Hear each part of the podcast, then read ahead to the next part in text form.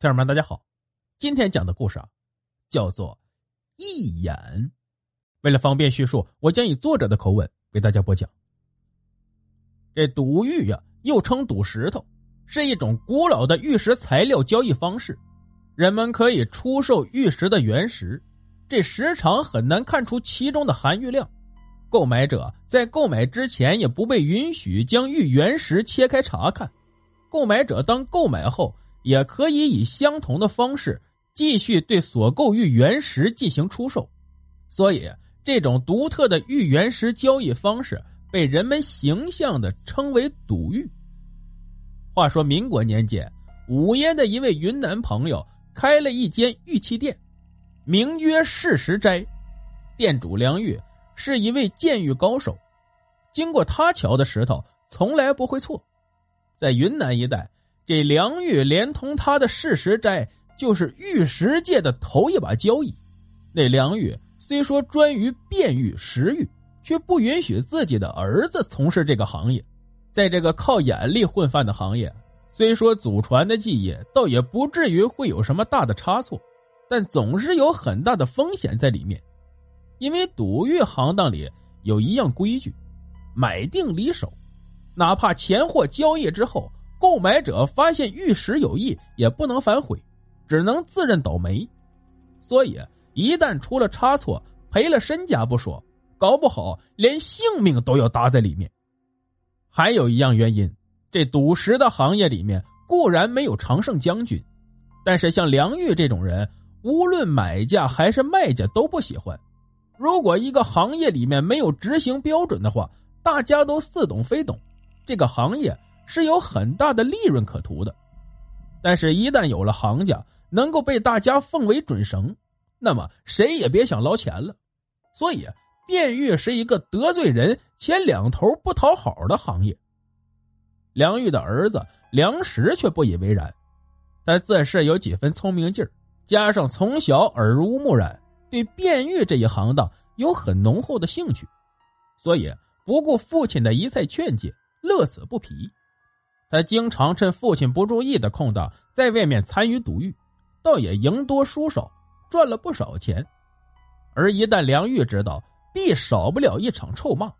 这一日，梁石和几个朋友从酒店吃完酒出来，见路上一个山民模样打扮的人背着一个巨大的竹筐，筐子里面放着一块大石头。这梁石是什么眼力？一看就知道是毛玉石。这石头尚未琢磨，倒已经泛出碧绿的光来，煞是好看。这梁石看了，对众人说道：“这石头里啊，必然有宝。”众人起哄。那山民笑道：“哈哈，国有石宝的人，这块石头必然有宝，售价一万个现大洋。”那梁石冷笑道：“哼，怕不值一万块吧？”山民倒也痛快，那你说个价。梁石道：“四千块，多一分不要。”山民笑笑：“哎呀，愿成人之美。”正准备成交，孰料平日里一起玩闹的桂云庄的少庄主于庆提出要买。梁石呢，倒也痛快，见他喜欢，便让给了于庆。原本以为事情就这样过去了。没想到下午，于庆的父亲于温故就登门拜访梁玉，这梁玉自然不敢怠慢，赶紧出迎。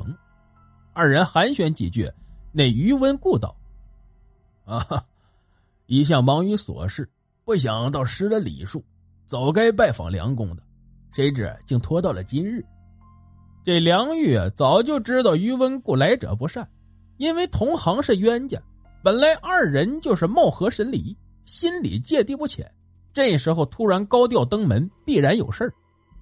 那于温故客气之后，这才说到正题。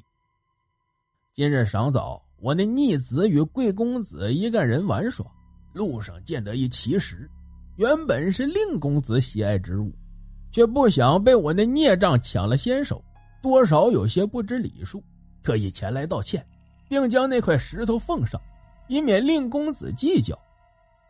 那梁玉一听，不禁怒火中烧，即可吩咐下人道：“将那厮捆上来。”心道必是那厮逞能看走了眼，让于公子折了银两，这是找上门来臊我了。于温故却说道：“哟，梁兄切勿动气，本是孩子们在路间耍笑的事故，这说来逗逗闷子，说来惹得师兄不快，反是不美呀。”梁玉道：“于兄有所不知，这猴子嘴上没毛，办事不牢。我早就告诫过他，勿要逞能，竟然不听，势必该打。”梁兄不是，这赌玉行当靠本事吃饭，贵斋是世家，从不走眼。奈何不让令郎入行呢？嘿，于兄岂能不知道这行当的水深水浅？你我从事半生，却也难免有看走眼的时候。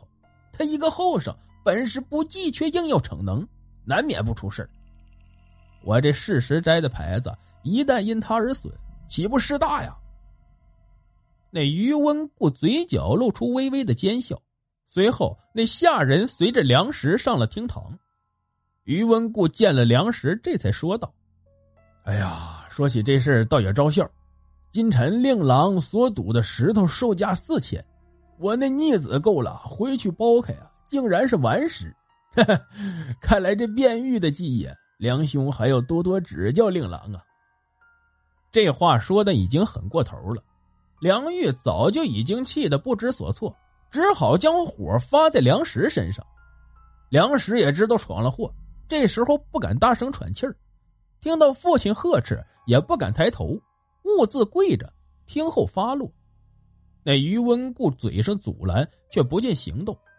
末了，梁玉拿出四千块大洋交给于文，于文却板起面孔说道：“梁兄骂我，我虽说手艺眼力不济，但也不至于不知道规矩。逆子赌玉，愿赌服输，怎能让您赔钱呢？那万万不能啊！”坚决不受。这时，厅堂里面也有几个闲客凑了过来。那于温命下人拿出那块琢磨了一半的玉石，当着厅堂内外人的面摔在地上。众人见那地上石头粉碎，内中并无半点意思，都到梁石看走了眼，砸了事实斋的牌子。这梁玉还不知道怎么收拾儿子呢，这下有好戏看了。这种闲人。原本就是好事之徒，看热闹不嫌事大的主。那余温讪笑道：“梁兄见谅，一时失手，一时失手啊！告辞。”说完，拱拱手出的门去。梁玉却还陪着笑脸对那个得意的背影说道：“哈哈常来啊！”说完，立刻转身对着地上跪着的儿子就是一个大嘴巴。他妈的，让你自视！那梁石抬起头来，却早已经满嘴鲜血，应道：“请容耳禀，那石头绝不是这一块，肯定是那余文来讹咱们，砸咱家的牌子。还敢顶嘴？要不是你多事能这样？”说完还要打，却被那下人苦苦拦住。“哎呦，老爷不要动气，莫要伤了身子呀！”梁石哭道。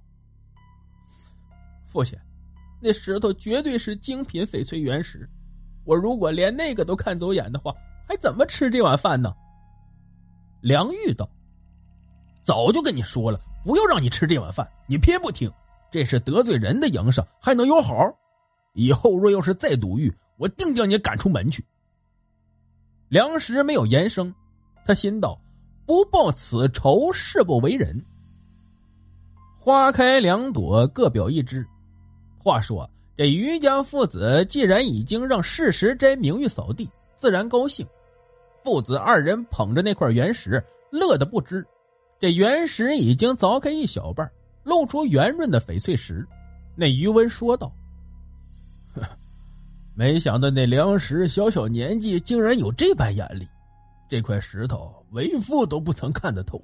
如若在路上遇到，固然石头都能泛出光来。”我也无法立即做出判断，这些石头本身光泽很好，却是顽石。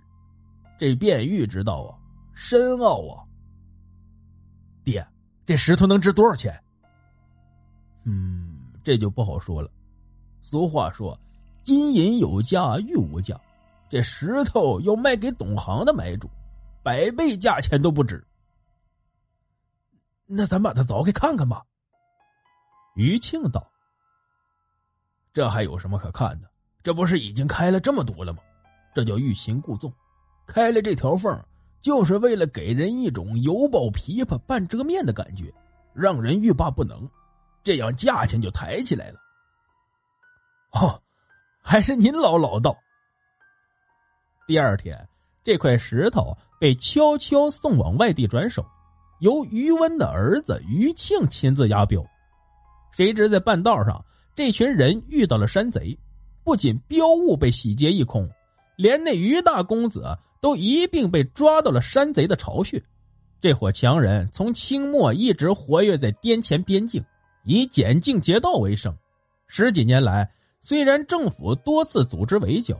却每每无功而返，并不是这伙强人何等凶猛，完全是这些官兵们各怀鬼胎，谁也不愿意真正的清剿，都是为了领拨款和粮饷，到山上晃一圈，放几响空枪了事，然后回去继续领空饷，顺便发展自己的武装。